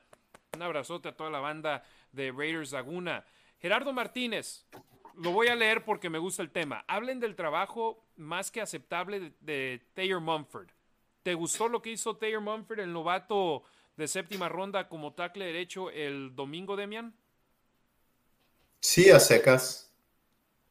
Eh... Nada espectacular, pero al mismo tiempo mm. decente. Sí, yo decía que creo que decía al inicio de la transmisión que la línea está mejor de lo que pensábamos, pero muy lejos de ser una, línea buena o decente. Eh, estaba viendo el All 22 y sobre todo los Gares fallaron mucho. Ahorita, ahorita abrí Twitter y también Ted Wen analizó el trabajo de Luminor y quién era el guard izquierdo y Alex Bars. Y dice que fue mucho peor que el de Simpson ¿Y quién estaba de guard derecho la semana pasada? estaba de tackle derecho y estaba de guard derecho. Bueno, hubo un movimiento ahí y no quiero que se me vaya el nombre, pero ¿quién estaba de guard derecho de los Raiders la semana pasada? Por aquí lo de tener. Bueno, pero sí dice que fue que tuvieron una, una mejor actuación los de la semana contra Cardinals que contra, que contra Titans. Y yo sé que la pregunta es Tyre Munford. Eh, sí, creo que me gustó, creo que se puede desarrollar. Lester y Cotton, de sí. aquí para Lester Cotton, sí. Y de aquí para adelante. Perdón, ahí en- enseñé mi flip card de la semana pasada que, que nos dio el equipo y dije, tengo que acordarme. Pero es- un problema ese, Demian, de que tienes a tantos linieros ofensivos entrando y saliendo en el equipo. Esta fue la séptima combinación de linieros ofensivos de los Raiders que han utilizado en esta campaña en tres partidos. Y por primera vez, la línea ofensiva que arrancó el juego jugó todo el partido, el 100% de los snaps. Y estamos hablando de Taylor Mumford, que tuvo un trabajo aceptable, pero en mi punto de vista no le puedes exigir a un novato de séptima ronda el ser un tackle derecho espectacular en su primer juego como titular. Y después pasas a tener a Jermaine Illuminor como guardia derecho, que en mi punto de vista tuvo fallas y lamentablemente de manera constante para los Raiders. Centro, Dylan Parham, porque Andre James no pudo jugar en el partido por segunda ocasión, por segundo juego consecutivo. Guardia izquierdo, Alex Bars, del equipo de prácticas, Demian. Elevas a un Sí, jugador del yes. equipo de prácticas para ser titular y jugar el juego completo.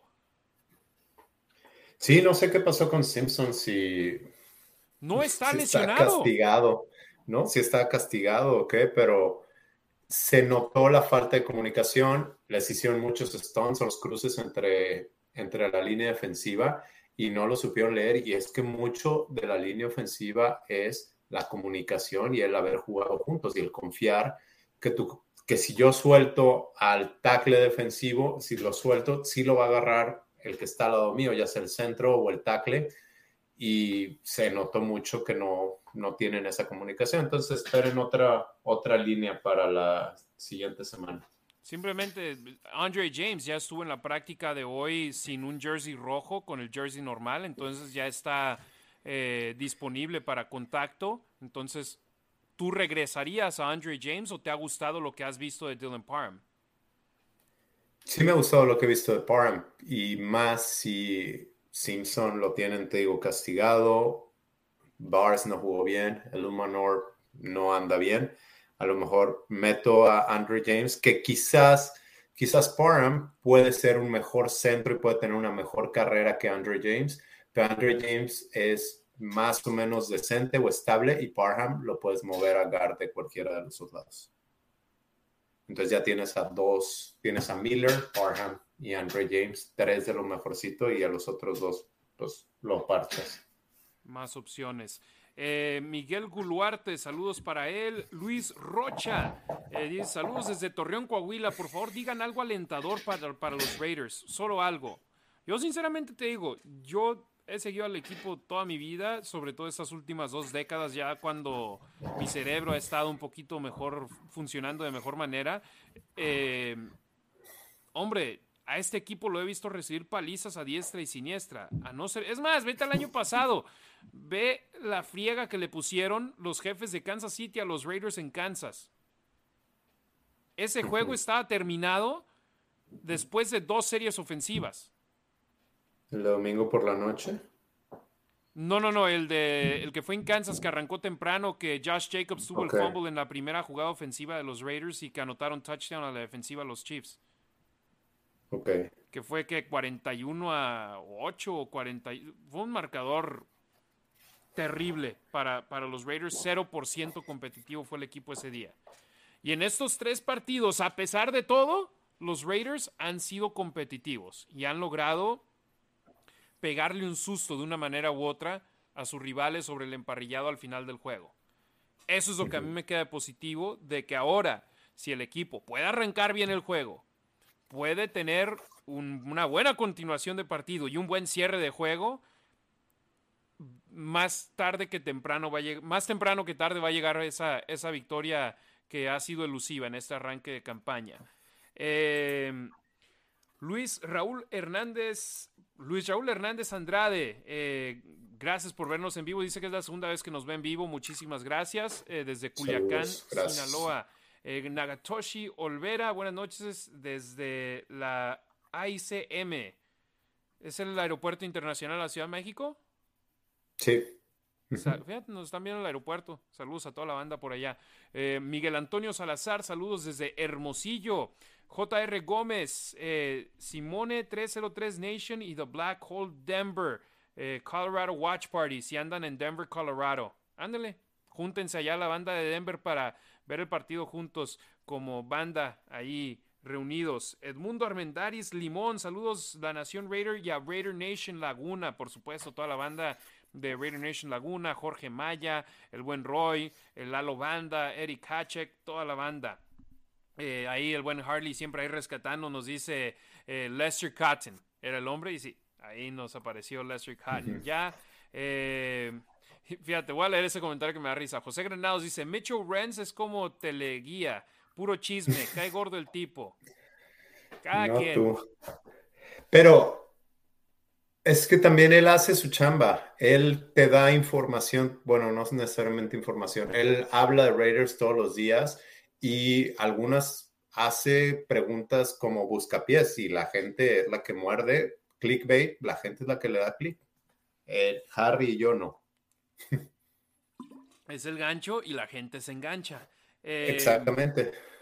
Sí, en cuanto acaba el partido, Josh McDaniels debe ser despedido. Él pone la pregunta porque ya sabe que mucha gente va a decir, sí, ya que lo corran. Entonces, ese es su chamba, eso es lo que le gusta hacer y la gente le sigue el juego. Y tiene más suscriptores que nosotros. Entonces le ha estado un poquito más funcionando. Pero eso sí, el mercado anglo para los Raiders es mucho más grande que el mercado latino para los malos. Entonces, por eso le decimos que tiene ventaja. Eh, Alejandro Pineda, saludos desde Puebla. Y fíjate, Raider Nation Costa Rica, Harley con otro, dice la derrota contra los Falcons. Hombre, ¿te acuerdas de ese partido? En Atlanta el año pasado, también vergonzoso. Sí. Y yo es ahí donde digo que es una pregunta de qué prefieres, mal o peor. ¿Qué prefieres? ¿Una derrota competitiva o una derrota donde te hacen trizas? Eduardo Armendáriz eh, Limón, eh, Nagatoshi Olvera de nueva cuenta reportándose, Maximiliano, eh, dice él, no sé dónde sacan tanto positivismo, este equipo si gana tres partidos en la temporada es mucho. Le voy a tomar foto porque yo sí estoy 100% seguro que los Raiders van a ganar. Aquí, aquí tomamos nota, ¿eh? Aquí tomamos nota y luego respondemos. Ahí salen, los este, Sí, no, no, pero no se trata de eso. A mí, ya hablando de Demian Reyes, no es que quiera ser positivo, trato de ser realista o siquiera por lo menos venderme algo. Me parece que yo sería no muy inteligente si odiara Raiders, si quisiera que perdieran y cada domingo estoy viéndolos y luego estoy leyendo información de ellos y luego me estoy aventando un programa en español y uno en inglés. Entonces estoy poniendo mi tiempo y mi energía en algo en lo que no creo o sí creo. Cada quien. 100% de acuerdo. Es Tuardo Llama, saludos al Blackside Querétaro, quinto aniversario. Muchas felicidades para ellos. Quinto aniversario, qué padre que así haya grupos. Me encantó ver en el grupo de Raiders MX en Facebook. Síganlos. Créanme, síganlos. Les conviene seguirlos. Eh, las fotos de los grupos de fans de los Raiders alrededor de México y eso me da un gusto enorme. Y antes de hablar del partido contra los Broncos, eh, vi a mucha banda porque yo cuando vi la publicación de Raiders MX, donde hicieron abierto al público la reservación de lugares para el Raider Nation Fest que van a tener en la, en la, Ciudad de México el próximo mes, eh, puse, oye, sí, sí lo confirmaron y todo y me compartieron la información, entonces yo también ahí la compartí en la Nación Raider. Me dicen que hubo 1.200 personas que se registraron en menos de 40 minutos. La respuesta fue abrumadoramente más grande de lo que esperaban. Y te soy sincero, yo había escuchado que tenían temor de hacer un evento grande y que no fuese suficiente gente. Yo les decía, créanme, en la Ciudad de México les va a ir de maravilla. Si van a Guadalajara, les va a ir de maravilla. Si van a Monterrey, les va de maravilla. Si van a Chihuahua, les va a ir de maravilla. Los Raiders en México tienen una afición fiel, tienen una afición que hace buenas cosas allá en la capital mexicana y si hacen evento allá les va a ir bien.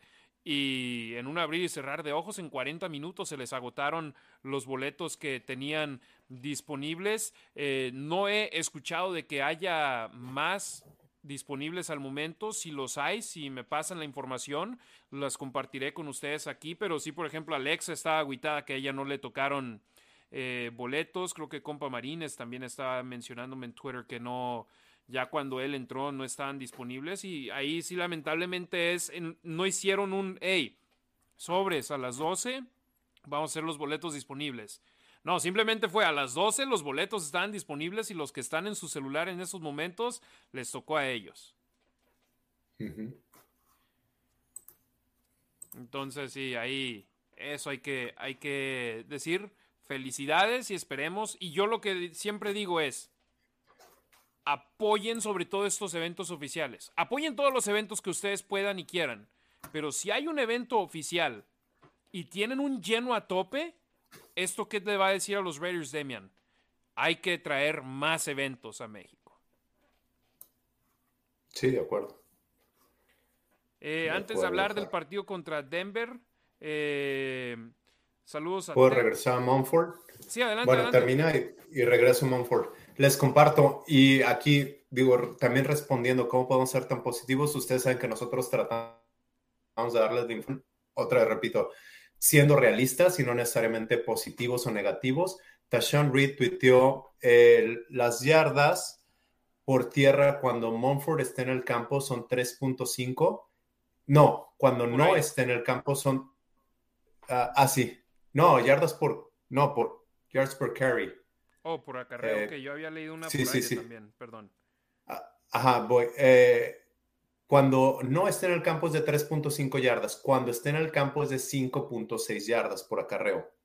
Ahora, las presiones que ha permitido, según, no, no dice cuál es su fuente, supongo que PFF, es de 3.8% y que es el mejor de la línea de los tackles de Raiders.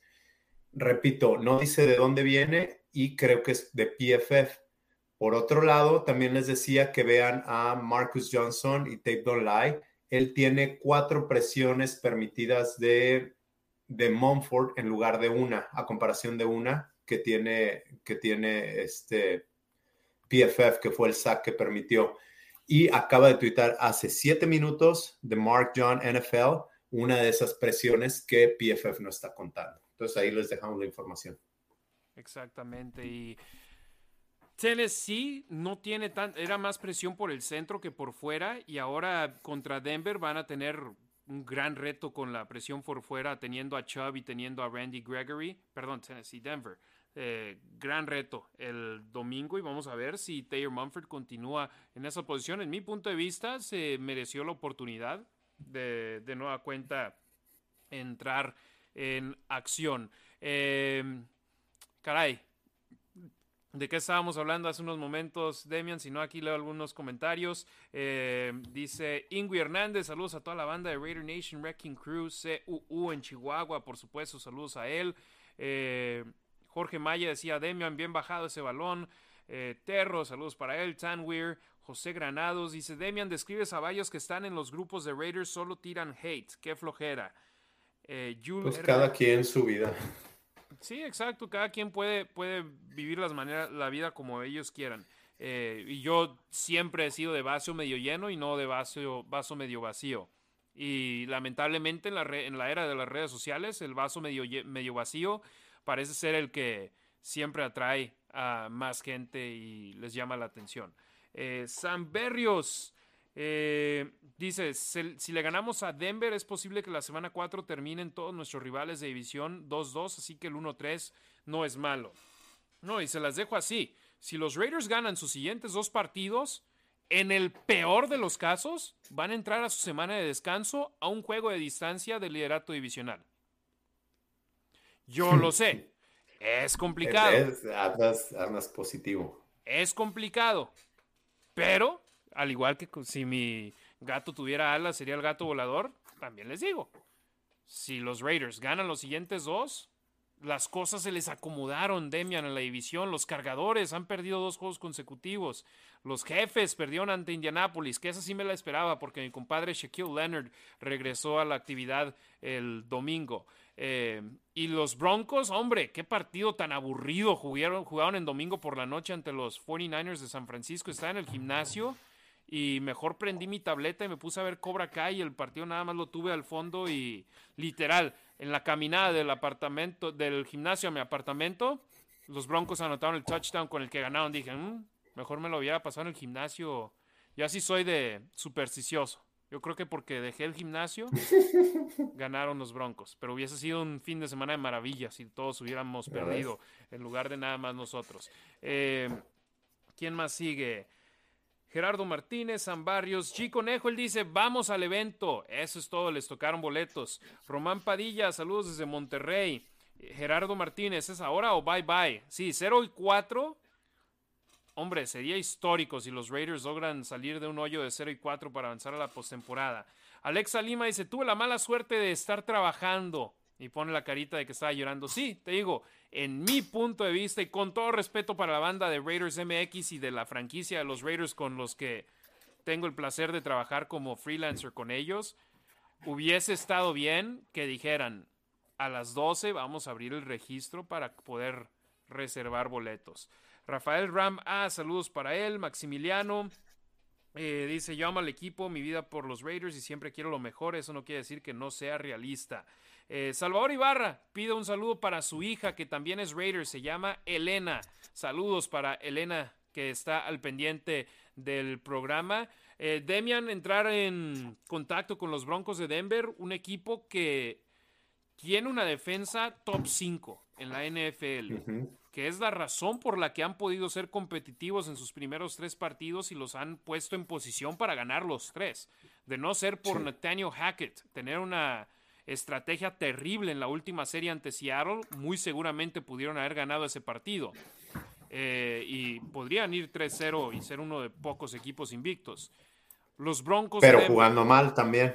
Sí, eh, ofensivamente, ellos han estado batallando más ofensivamente que los Raiders en este arranque de campaña. Y ellos tienen al Russell Wilson que mucha raza en la Raider Nation quería. Bueno, este, sí, ya no voy a decir nada. Este, puntos por juego tienen 14.3, Raiders tiene 21.3. La diferencia está entre puntos permitidos, ¿no? 12 a 25.7. Oye, dice Salvador, perdón, José Granados, gracias por el espacio y ojalá puedan tener super charla. Para poder tener esos super chats, necesitamos llegar a los mil suscriptores. Ya tenemos las horas suficientes, el tiempo suficiente de vistas de nuestros suscriptores, pero necesitamos mil suscriptores, así que compartan. Vamos a ser 873. 873. Nos faltan 127. Raider Nation, yo sé que hay 127 de ustedes viéndonos, eh, ya sea en vivo, escuchándonos de manera demorada, eh, aquí en, en nuestras páginas de Facebook o de YouTube. Si no están suscritos, por favor, es fácil. youtube.com diagonal La Nación Raider. Es gratis suscribirse. Y cuando se suscriban, nos van a ayudar de gran manera para llegar a ese número de mil suscriptores. Y yo sé que más se van a animar con los superchats que con lanacionraider.com dejando donaciones ahí. Así que visítenos para poder tener todavía más interacción con ustedes. Perdón, Demian, te interrumpí. La defensa de No, creo que nada más eso. Sí, bueno, la defensa, sí. 12 eh, puntos han recibido por partido. Ahora, ¿contra quién han jugado? Contra San Francisco, que en teoría debería estar mejor. Houston y Seattle, los cuales no se esperaba mucho, ¿verdad?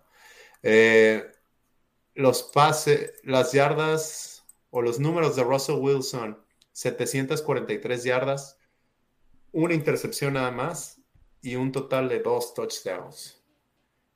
Derek Carr tiene 850 yardas, 6 touchdowns y 4 intercepciones. Cortland Sutton, 291 yardas, 19 recepciones para 291 yardas, es el líder en recepciones. The Raiders, todo lo veíamos venir. Mac Hollins, 14 recepciones para 240 yardas y un touchdown. Cero touchdowns de de Corland Sutton para los Broncos y para Javante Williams, cero touchdowns, 37 carreos, 176 yardas, es su líder corredor y el líder corredor de Raiders es Josh Jacobs, quien está corriendo muy bien, ¿eh? me gusta cómo lo veo, 42 acarreos, 192 yardas. El problema es que en estos momentos la identidad del equipo no es una corredora y no creo que sea tanto por su culpa, sino más por la línea ofensiva de los Raiders. No quieren correr el balón y verse stuffed, verse detenidos rápidamente y creo que el staff de cocheo por eso está basando más su ataque en estos partidos al ataque aéreo que el ataque terrestre. Lamentablemente no hay química en una línea ofensiva si la estás cambiando en todos los partidos. Y entiendo por qué la cambiaron en el partido contra Arizona, con Andre James estando fuera. En este juego, el sacar a John Simpson para meter a Alex Bars, sinceramente yo no lo comprendí. Thayer Mumford entrando en acción por el costado derecho, me gustó ese cambio. El de Alex Bars no lo entiendo. Y para tener ataque terrestre, hombre, el propio Josh Jacobs, la campaña pasada, después de un juego, dijo, ¿dónde quieren que corra? No me abren huecos, no tengo por dónde pasar. Recibo el balón y ya tengo presión encima. Entonces, necesitas a una línea ofensiva efectiva para poder hacer una buena labor y los Raiders en estos momentos no la tienen. Yo creo que la línea ofensiva para Raiders esta semana podría ser Colton Miller, John Simpson, Andrew James, Dylan Parham y Thayer Mumford. ¿Qué opinas de eso? Sí, es muy probable. Si Andrew James vuelve a la acción, vas ahora la situación es del lado derecho vas a tener a dos novatos. A dos chavos con poca experiencia en la NFL. Bien. Sí, la diferencia es que Parham ha estado jugando bien, también es centro, entonces se, sabe o se debe de saber las protecciones y te ayuda a acomodar a, a. Veamos qué sucede ahí. Saludos a Mike Salazar en Twitter que dice, excelente programa, esa gorra necesita ser parte de mi colección. ¿Dónde consigo una? Saludos desde Hermosillo. Ahí luego te mando... ¿Mande? Es la tuya, ¿no? Porque la mía es una gorra Raiders normal. Ajá, sí, me imagino es esta y saludos a la banda de Nation, ahí les mando el link de que tienen ellos. Eh, no sé si las tengan agotadas o si sigan ahí disponibles para poder adquirirlas, pero sí, a mí me gusta mucho, fíjate hasta eso, la banda de la Raider Nation generalmente tiene buen producto. El link es jrjr60brands.com. Eh, voy a poner aquí, ah, no sé si se alcance a ver, jr60brands.com. Él eh, ahí es el que tiene la marca, un muy buen, es el Joker que está en los juegos de los Raiders y aquí estoy buscando a ver si tiene si tiene esa gorra para, para que la puedan tener. Por lo pronto no la he visto. Así que... Sí, sí, sí está ahí. ¿Sí, ¿Sí la tiene ahí? Ah, sí, ahí está. Sí JR60 Nation Heritage. Sí, y es de las Fitted. Entonces está, está muy, muy cómoda. Se las recomiendo. Eh, y New Era hace un trabajo terrible en mi punto de vista en cuanto a las gorras, así que yo por lo general me voy con las Mitchell Ness y muy rara vez compro una New Era y con la que la banda me regale, yo es lo que siempre digo, mira, si me mandan una playera, me la pongo, si me mandan una gorra, me la pongo, si es relacionada al conjunto de los Raiders. Eh, Demian, después de lo que me dijiste de la ofensiva y de la defensiva de los Raiders, pronóstico para el domingo. Ni siquiera esto es por corazón, así como te dije, no le, tenía más miedo a unos Titans que, hubies, que, que iban 0-2 a que, a que si hubiesen ganado uno de los dos partidos o dos, o dos de sus primeros dos partidos. Por la misma razón, yo creo que Raiders, la ofensiva va a explotar en casa, van a, van a ganar 28 a 14. Oye, saludos al buen Octavio López, Rastavo que dice, de aquí, en adelante, de aquí para adelante, buena vibra banda, estoy seguro que nos levantaremos con la victoria este domingo. Saludos a, a los tres y a toda la nación Raider. Y aquí sí me apareció este de, el buen Octavio López, así que a ver si... ahí está, con Marshawn Lynch en la pantalla. Vamos a tener que cambiar ese, ese emoji, emoji, emoticon, como se llame, pero me gusta que la banda esté apoyando y cuando nos mandan una donación así aparece en la pantalla. Así que lanacionraider.com, gracias por, por sus donaciones al buen Octavio López y también eh, tuvimos otra donación hace ratito en el programa. Ya se me fue el nombre de quién lo mandó porque nos mandó con un apodo, el... Snatch. Snatch, pero tenía, tenía nombre y es de los que nos ve de manera continua, así que pronto ahí vamos a poder conectar el nombre al, apodo. Pero si tienen donaciones, lanacionraider.com, leemos su comentario completo. Gracias a Octavio López, gracias a su chavo Fabio, que siempre nos sintonizan aquí. Entonces, tú esperas una explosión ofensiva y me dijiste tu pronóstico es. Dije 28-14. No, 31-17. ¡Wow! Me gusta. Me gusta. Quisiera ser igual de positivo que tú, Demian. Ah, no, y te dije, no es por positivo, es porque ya no puede ser. Creo que ya van a. Se tiene que mover el péndulo para el otro lado. Yo me voy a ir con lo que he visto, pero me voy a ir con que ahora les va a botar el balón a su favor a los Raiders y voy a decir 23 a 20 Las Vegas. Ay, no. Espero que La misma, dos touchdowns, tres goles de campo. No, no, no, espero no esté tan cerca el marcador. es lo mismo que digo, espero y no, pero por lo pronto es lo que he visto de los Raiders juegos cerrados y creo que después de ganar 23-20 ante Denver, le van a ir a pegar a los jefes de Kansas City. Si le pegan a los Broncos de Denver. Que ojo, alguien nos ponía que a lo mejor todos los de la AFC Oeste pierden esta semana, eso entendí. Kansas juega contra Tampa. Así como no me quería enfrentar a los Titans con 0 y 2, no me dan muchas ganas de enfrentarme a los Chiefs habiendo perdido dos partidos consecutivos en juego estelar de visita. Exactamente. Eh, saludos a Bonham Richard que me dice, no jugó Leonard en los Colts. Una disculpa, yo estaba viendo el partido de los Raiders y a mí todo lo que había leído previo al partido de los Colts era que Shaquille Leonard, el ex Darius Leonard, estaba listísimo para mm. jugar y dice Bonham que no jugó, así que. Pero tuvieron de regreso a varios jugadores, no solo a Shaquille. Y fíjate, eso sin él le ganaron a los Chiefs, ya me imagino con él. Y lo más seguro es que cuando jueguen contra los Raiders lo van a tener y los Colts tienen un muy buen roster. ¿Qué quiere ser el coordinador defensivo de los Colts? Recuérdame. Gus Bradley, el ex coordinador defensivo de los Raiders. Y les cambió, les cambió el cover 3 en ese juego no jugó lo mismo que le jugó con Raiders. No entendemos por qué. Eh, veamos, yo Religio desde Arlington, Texas. Eh, José Granado dice, ya lo compartió en un grupo de Whats de Raiders, ojalá se suscriban. Saludos a toda la banda que ha sido fiel con nosotros, que nos ha seguido por año y medio ya. Y también saludos a toda la banda nueva que se une a la familia de la Nación Raider, arroba la Nación Raider, Facebook, Instagram, Twitter, YouTube, Twitch. Y a Demian Reyes, síganlo en arroba los Raiders Info en Twitter.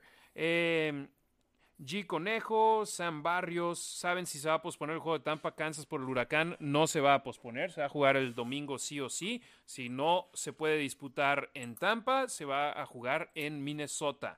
Eh, Raúl Trejo Carranza, Rorro Raiders, Raúl Trejo Carranza de nueva cuenta ahí, José Granados, dice que las dos gorras son hermosas, si son de Raiders, la que sea.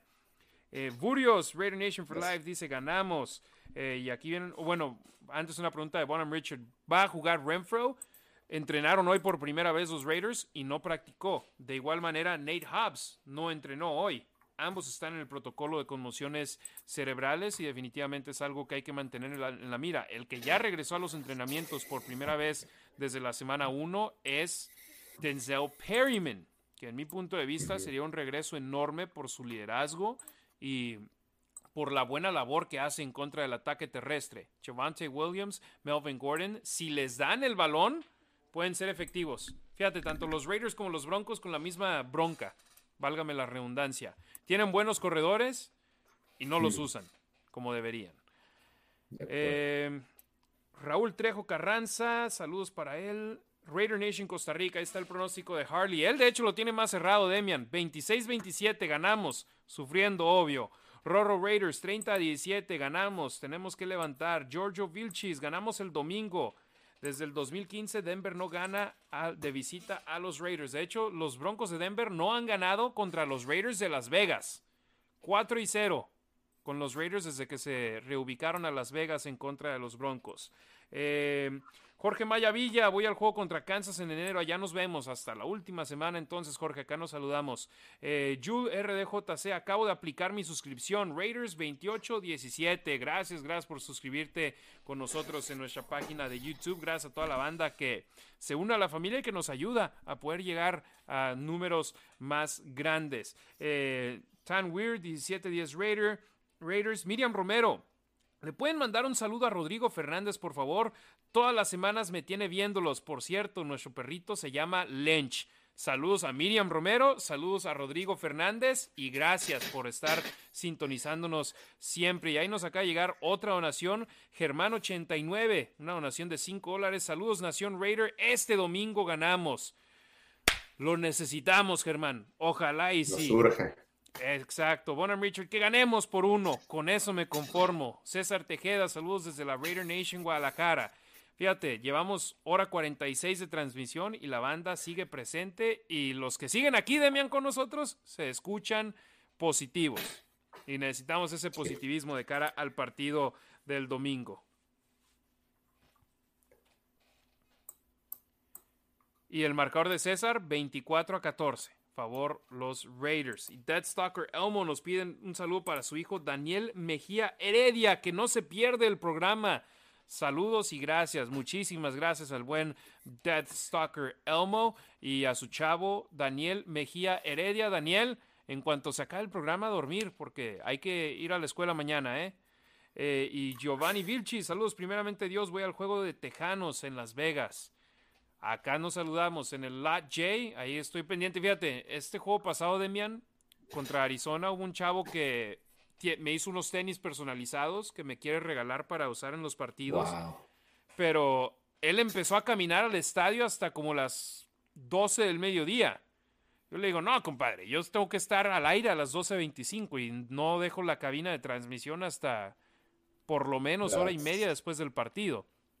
Entonces, si vienen a Las Vegas, lleguen al estadio. El tailgate empieza cuatro horas antes. Estén ahí afuera cuatro horas y media antes. Para poder disfrutar. ¿Tú qué disfrutas más, Demian? ¿El tailgate o el juego? Es lo que siempre digo. Desafortunadamente, el juego está fuera de nuestro control y a veces se gana, a veces se pierde disfrutemos lo que está dentro de nuestro control, el tailgate, las amistades, la fiesta antes del juego, después del juego, para mí eso es lo que vale la pena.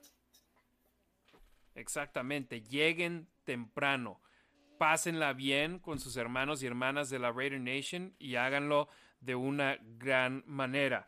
Eh, Pablo Torres, no importa la situación, no importa la puntuación, porque vamos a triunfar. Esto apenas comienza. Raiders gana 27-21. José Granados, qué felicidad ganar contra un rival tan odiado, 28-14. Bueno, primero hay que ganarle para poder estar felices. Rulo 20-07-25 estaba súper enojado el domingo. Este fin ganamos 31-20. Y el buen Hardy dice Raider Nation Costa Rica, el tailgate es mejor que el partido. Jorge Mayavilla, espero una sorpresa cuando vaya, habla con Gabo. Sí, acá estamos al pendiente siempre con el buen Gabo, con Brenda, con toda la banda. Eh, y dice, ahora sí veré el partido sin problema, lo van a pasar por Fox en México, ya me había cansado de buscarlo en internet. Eh, tienen el Game Pass por allá, que ahora tiene todos los partidos, antes los pasaban por Sky, ahora lo tienen por Game Pass y pues cambian las épocas. Saludos a Denise que nos está viendo desde Arizona. Dice que también los Raiders van a ganar. Saludos para Denise. Eh, Demian, ¿algún comentario final, hermano, que quieras dar antes de despedirnos? Nada, buenas noches. Nos escuchamos la siguiente semana, el martes. Disfruten el partido. Esperamos que los Raiders ganen. Y desconéctense de las redes sociales si no, si no ganan. Exacto. Por cierto, el viernes, pasado mañana, La Nación en Deportes Vegas 1460 AM. Vamos a estar en vivo bueno, voy a estar en vivo yo personalmente desde el Buffalo Wild Wings en Miracle Mouse Shops en el Planet Hollywood. Eh, este año, afortunadamente, tenemos patrocinadores en el programa que nos están llevando a diferentes lugares. Este año el programa dura dos horas, de 12 del mediodía a 2 de la tarde, tiempo de Las Vegas. 2 de la tarde a 4 de la tarde, tiempo del centro y la ciudad de México. Así que tenemos más de qué hablar sobre los Raiders. Hice una entrevista con Jacob Johnson, el fullback de los Raiders, que es alemán, y hablé con él sobre la diversidad en el fútbol americano, aprovechando que estamos ahora en el mes de la herencia hispana.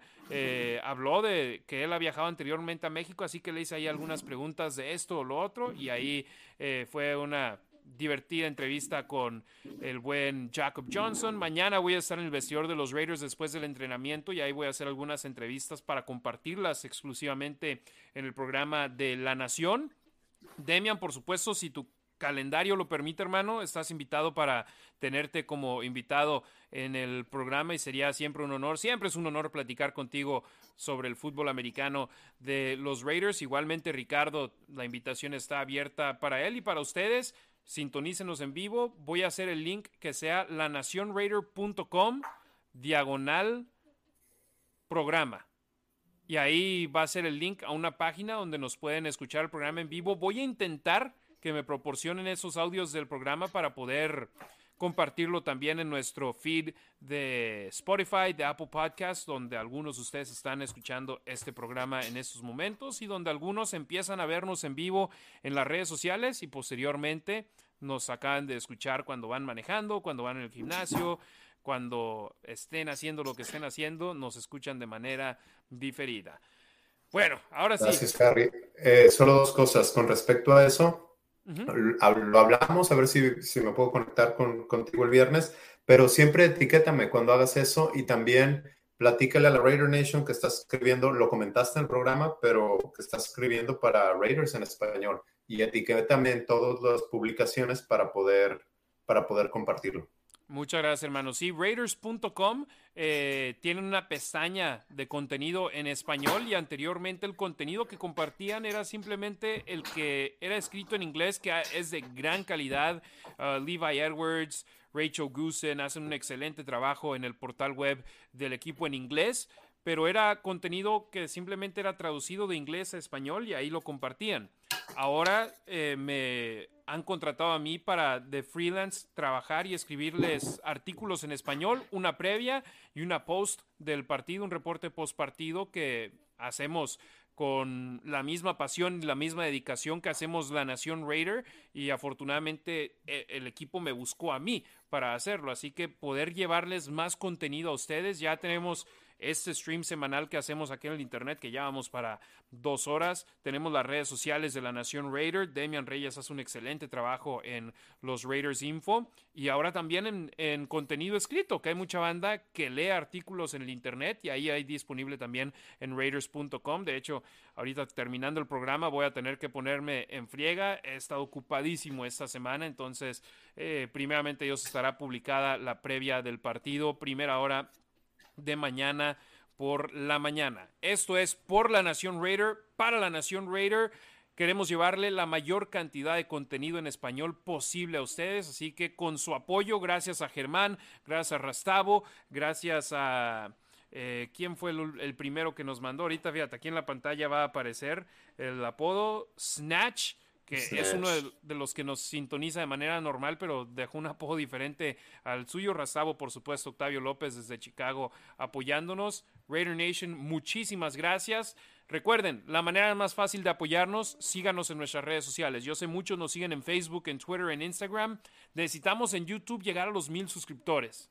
Y yo sé, por los números que veo en, la, en el video al final de YouTube, en el video al final de de eh, Facebook, son mucho más de mil los que nos ven. Si todos nos siguen en YouTube, si todos son suscriptores en YouTube, nos ayudarían de gran manera. Saludos finales a Rulo, que él dice que va por Televisa el juego. Bueno, por donde sea que vaya, véanlo y disfrútanlo. y escúchenlo, lanacionraider.com diagonal radio, ahí pueden escuchar el partido en vivo en español. Yo narro el primero y el tercer cuarto, análisis en el segundo y en el último cuarto. Just Print Baby, José Granados, Jorge Maya Villa, gracias a todos ustedes por sintonizarnos, a todos los que estuvieron aquí al pendiente con nosotros en vivo de manera diferida, les agradecemos de gran manera. A nombre de Demian Reyes. Soy Harry Ruiz. Espero tengan un excelente fin de semana, Nación Raider. Y estaremos aquí el martes de la próxima semana para el episodio 58 de La Nación Raider. Pero este viernes, la previa del partido contra los Broncos de Denver la tendremos en La Nación, Deportes Vegas 1460 AM, lanacionraider.com, diagonal programa. Es el enlace donde lo podrán escuchar de manera directa. Y Demian, tengo que decirlo antes de despedirnos, hay gente que está diciendo, háganlo también así stream, como lo hacen con, con el programa de, de La Nación Raider. El problema es que esta es una entidad por medio de la estación de radio. Entonces no podemos transmitirlo en video, en vivo, porque hay comerciales, hay patrocinadores, entonces es por eso que no lo podemos hacer de la misma manera aquí. Entonces, como dice San Barrios, no sean broncos y suscríbanse. LaNaciónRaider.com, youtube.com, diagonal La Nación Raider. A nombre de Demian Reyes, soy Harry Ruiz, Nación Raider.